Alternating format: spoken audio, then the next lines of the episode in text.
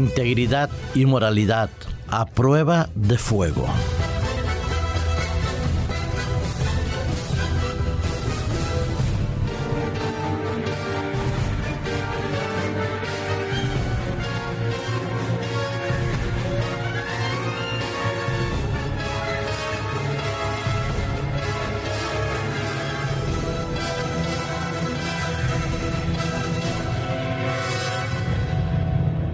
Hace muchos años tuve el privilegio de leer una escritora cristiana llamada Elena de White en un libro titulado Educación.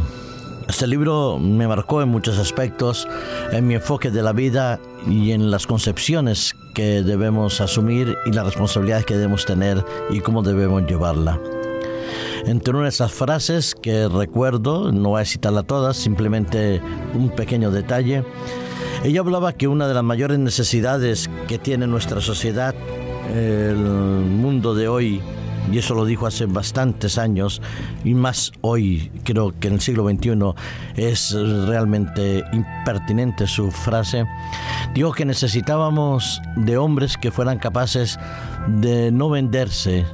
que no se compraran y se vendieran, que fueran tan fieles a la verdad y a la justicia como lo es la brújula al polo. Es decir,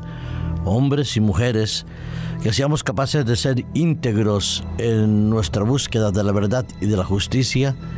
que no seamos tan susceptibles de ser comprados a cualquier precio, ni tampoco que traicionemos ni la justicia ni la verdad.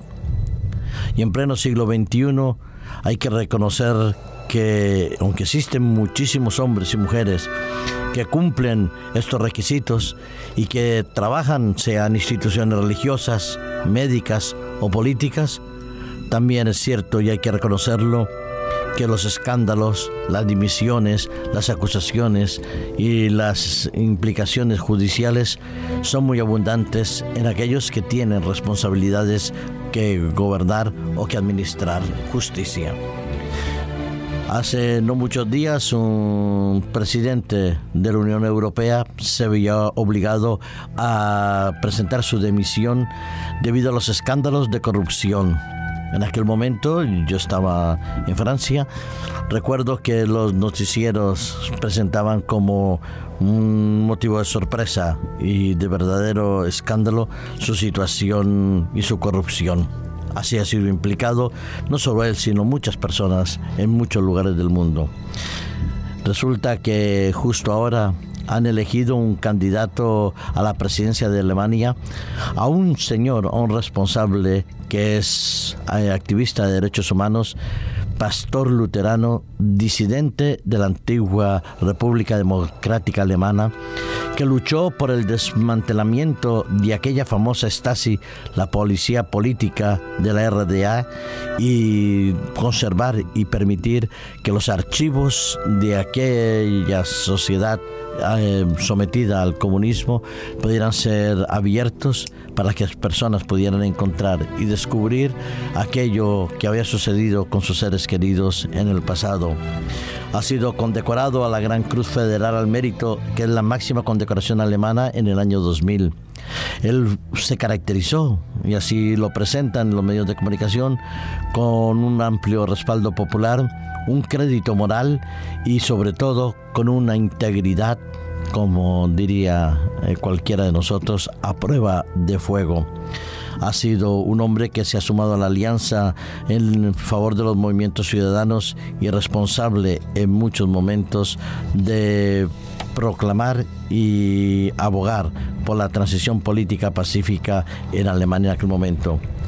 La presidencia de Alemania, si es votado y elegido como presidente, gozaría entonces de un hombre que se caracterizó por su integridad, por su moralidad y también por su vida espiritual. He estado leyendo algunos aspectos de, su vida porque me interesó el ver como un hombre que en muchos momentos desarrolló una actividad eh, de pastor que salta a la política en un momento determinado, se presenta como candidato, pierde eh, en aquel momento la elección como candidato frente a Christian Wolf pero que su vida religiosa y su vida espiritual parece que ser a prueba de fuego. Una gestión que permitiría posiblemente dar una reflexión moral a una sociedad tan, tan, tan desestabilizada como la que vivimos hoy en día. Y su influencia espero que pueda ser positiva para todos los ciudadanos alemanes como a toda la Unión Europea, porque su moral es respetada y tiene tienen, dicen algunos, el carisma suficiente para devolver la dignidad a las sociedades políticas tan denostadas hoy en día. Y es bonito ver que personas que han dedicado su vida a pastorear una iglesia, que pueda compartir con otros un mensaje de esperanza, un mensaje de paz, de unidad y de moralidad, puedan ocupar lugares encumbrados en el mundo de la política y en el mundo social. La gran pregunta es, ¿cómo somos nosotros? ¿Cómo vivimos nosotros nuestra fe? ¿Podríamos pasar esa famosa prueba del algodón que hay tan anunciado muchas veces en productos de limpieza? Existió en la historia, como mínimo, como mínimo digo, porque hay muchísimos que lo han hecho y que aparecen en la palabra de Dios, un hombre que gobernó bajo el imperio, eh, que estuvo bajo el imperio de Babilonia, que continuó en el imperio medo-persa, que fue capaz de, durante unos 70 años de ejercer su influencia positiva en el ámbito de la política como en el ámbito religioso y que sin embargo no era muy querido por algunos de sus eh, compañeros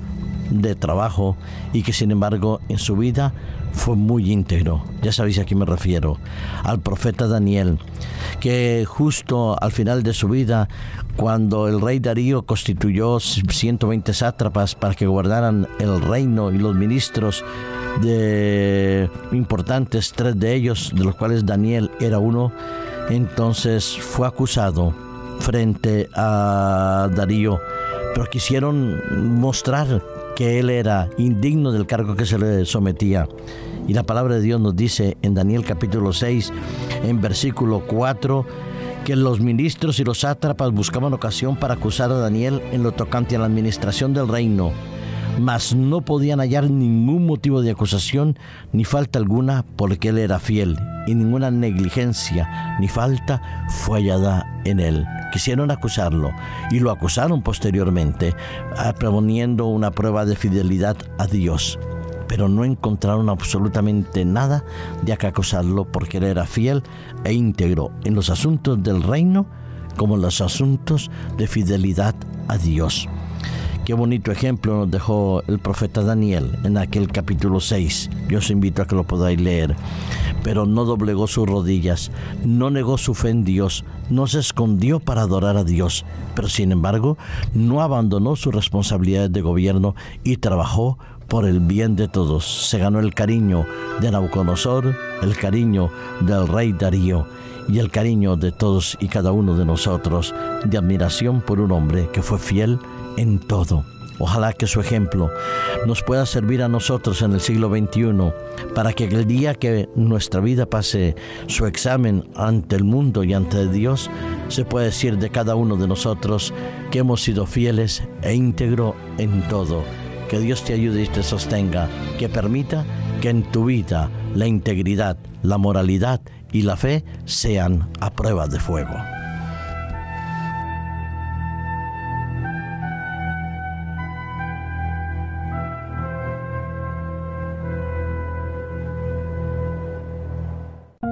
Producido por hopmedia.es